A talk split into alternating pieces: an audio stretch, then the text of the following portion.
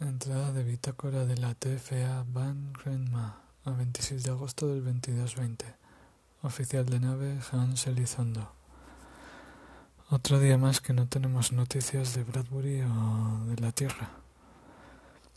Parece que están teniendo algún problema técnico.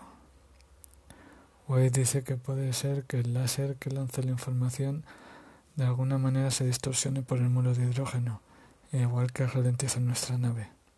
Entonces, por mucho que mandasen, no nos podría llegar nada.